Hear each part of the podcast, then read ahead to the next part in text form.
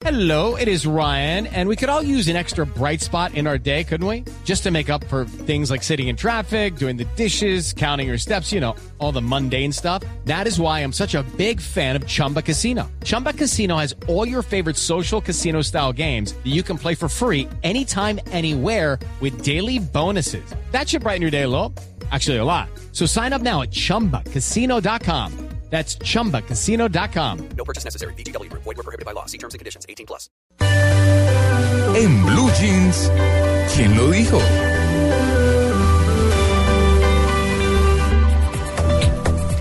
Siete cincuenta y un minutos de la mañana. Bueno, hubieron muchos titulares, ¿no?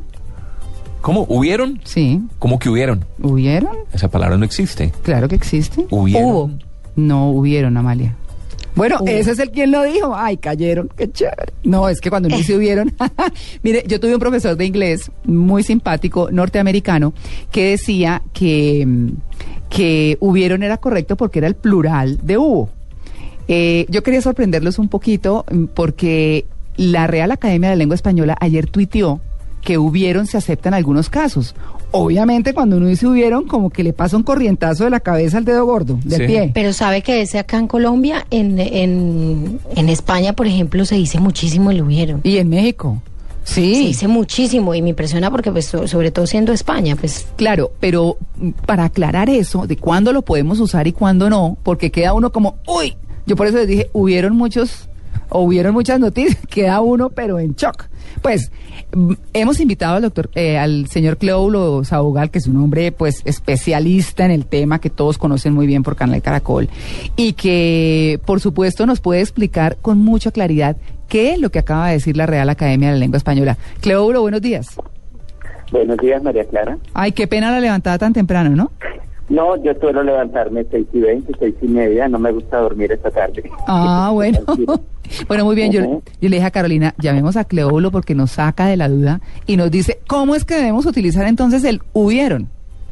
Sí, esa, esa inflexión verbal que a muchos les puede causar sorpresa, entre otras cosas, porque muchos profesores decían en los colegios, nunca se dice hubieron. Entonces las personas eh, crecieron con esa información, como con esa frasecita, nunca se puede decir hubieron. Pero claro, usted ya apuntaba a algo que era el plural de haber. Lo que sucede es que la forma correcta de emplear ese tiempo verbal eh, se llama pretérito anterior. ¿Y en qué consiste ese tiempo verbal pretérito anterior? Es un tiempo compuesto, el hubieron aparece como auxiliar para indicar una pasada anterior a otra pasada. O Pongo sea- un ejemplo. Ah, Yo puedo decir perfectamente, cuando los niños hubieron llegado, se sirvió la comida. pero es como un poco un español Estamos a- antiguo, Cleóbulo, eso o no? No. Pues no, no, no. es español antiguo, co- es un tiempo verbal actual. Lo que Suena pasa es que para nosotros es poco conocido. Mm. Fijémonos en la oración. Cuando los niños hubieron llegado, se Sí. sirvió la comida. Las dos situaciones ya pasaron. Estamos hablando en perspectiva pasada. Pero como les decía, una acción anterior a otra pasada. Mm. Sí. Primero tuvieron que llegar y luego se sirvió la comida. Es como Pero un pasado y un antepasado. son pasados. Sí. sí. Entonces, este tiempo verbal es escaso en la lengua oral y mm, en la lengua eh, escrita también. Cuando usted dice que si de pronto, no, en España, por ejemplo, el, prete- el, prete- el, el antepresente, como lo llamaba Andrés Bello, o el pretérito perfecto compuesto, es muy usual y para nosotros no. En, los españoles todo el tiempo usan ese tiempo verbal. Los españoles dicen, no, he salido esta mañana, me he encontrado con un amigo, he comprado tal cosa, he tomado el coche, lo he llevado entonces al taller, ellos eh, usan mucho ese tiempo, nosotros no, nosotros todo el tiempo estábamos diciendo, no, salí esta mañana, me encontré con fulano, compré tal cosa, hice esto, nosotros utilizamos el pretérito entonces perfecto Y es- simple o indefinido. Perdón, ¿y es correcto usar el de los españoles? Sí, claro, porque es decir, he venido, he llegado, he salido, me he encontrado, indica una acción pasada aún no terminada, con repercusión en el presente. Pero es con algo que no ha terminado. eh, sí, ellos lo utilizan para indicar que tiene mucha actualidad todavía, que como que no lo, no lo toman como pasado y terminado, Como en inglés. como en el caso de nosotros, sino que tiene repercusión en el presente. Claro, y, y, le suena y uno por como ejemplo- yo he venido, yo, pero he venido ¿sabe varias veces. Claro, yo he sí, comido pero- varias veces. Yo y, he- y- y- pero es que yo, yo, yo No, preguntaba es lo como cuando lo de- le preguntan. Eh, eh, perdóname un segundo, Amalia, y es que cuando, cuando yo decía que sonaba como un español antiguo, es que uno jamás escucha cuando los niños hubieron llegado, comieron, o van a, no sé. Es decir, es una cosa que nosotros, que nosotros no usamos mucho y que, como dice Cleóbulo, pues es muy bien usado. Pero también uno lo dice molestando cuando llega un grupo de amigos, bueno, que salieron, vayan y compran eh, la carne para asar entre todos, no, se va todo el mundo. Entonces, bueno, ¿qué hubieron? O sea, ¿qué compraron? ¿Qué trajeron? ¿Sí? ¿Qué hubieron? Pero uno lo dice molestando, pero realmente no es lo que uno más usa, ¿no?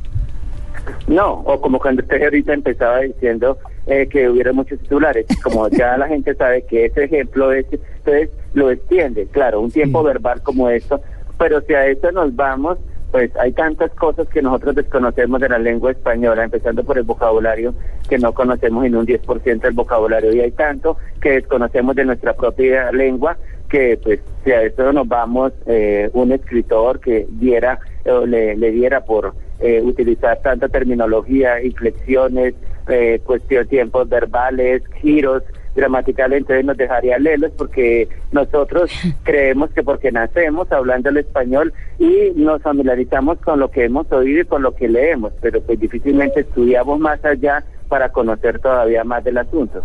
Pero Cleóbulo, sabe que yo tenía una pregunta también, porque además de utilizar el, el tema de que si yo le pregunto a María Clara o le pregunto a Tito, eh, bueno, ¿qué hiciste hoy? Entonces yo pues, les, le puede responder, eh, no, he estado estudiando, así pues Sí. ya hubiera sido, estudié y demás. Ajá. Hay otra, hay otra expresión que yo quiero saber si es correcta o incorrecta, y es cuando se va a por algo. Ah, Ah, sí. es españolísimo. Voy a por, Eh, por ejemplo, sí, eh, voy- en España es muy común. Voy a por el pan. Sí, voy a por el pan o voy a, a por ello. Sí. Esa, Sí. eh, esa combinación, esa construcción eh, usual en los españoles durante mucho tiempo se censuró, pero en realidad no hay razones para ello. ¿Por qué? Porque eso simplemente es lo que se llama agrupación de preposiciones. A por, la preposición a y la preposición por. Entonces, mucho más que decir voy por leche, voy eh, voy por el mercado, entonces la preposición a indica dirección, la preposición por indica el motivo, la ¿A qué causa, la razón. Ajá. Entonces, exactamente. Y eh, repito, durante mucho tiempo se censuró, pero ya a partir del 2005 las academias de la lengua replantearon eso y en el tanto en el diccionario panhispánico de dudas como en la nueva gramática de la lengua española se legitima, se reconoce ese uso porque en realidad no es algo que vaya en contravía del idioma. Eh, ese uso de dos preposiciones a por que a nosotros nos pueda parecer extraño, pues sería entonces parecernos extraño cuando en el credo decimos resucitó de entre los muertos. Ahí hay dos Mm, preposiciones, claro. de y entre. O cuando decimos nosotros los deberes para con Dios. O a veces la gente dice, uy, no, estas almohábanas están deliciosas para con chocolate, para y con. Entonces, uno utiliza mucho esa combinación de preposiciones o preposiciones agrupadas, entonces simplemente es otro giro similar a ese, no es algo que vaya en contra y por eso, a pesar de que nosotros no lo utilicemos y nos suene raro, eh, gramaticalmente es legítimo. Lo que es clarísimo, Cleóbulo, es que no podemos decir hubieron noticias. Exactamente. Ahí, que- sí, no, porque la, la explicación es otra. Claro. Eh, hay, ten- hay que tener en cuenta que ahí no hay un sujeto en la oración. Y entonces- noticias, noticias no es el sujeto. Todo el mundo en Noticia es calma. el complemento directo de la Claro. oración y el Claro. verbo nunca va a concordar con el complemento directo. Eso es una oración impersonal, Mm. así se llama en gramática, o sea, carente de sujeto. Entonces, por eso no se pluraliza el verbo. Cuando yo les decía, eh, cuando los niños llega, hubieran llegado, se sirvió la comida, ahí sí hay una oración con sujeto. Entonces, Claro. ya es distinto, el verbo es auxiliar, la construcción es muy diferente.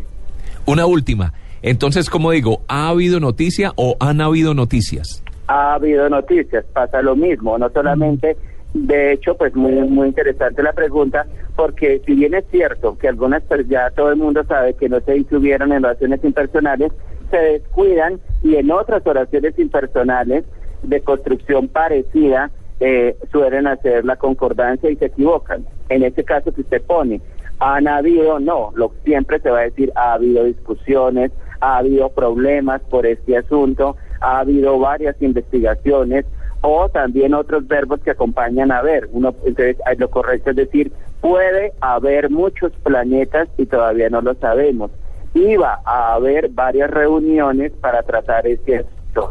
Va a haber un, eh, varios coloquios para tal cosa. Entonces, el verbo que acompaña a ver en esas oraciones impersonales tampoco se pluraliza.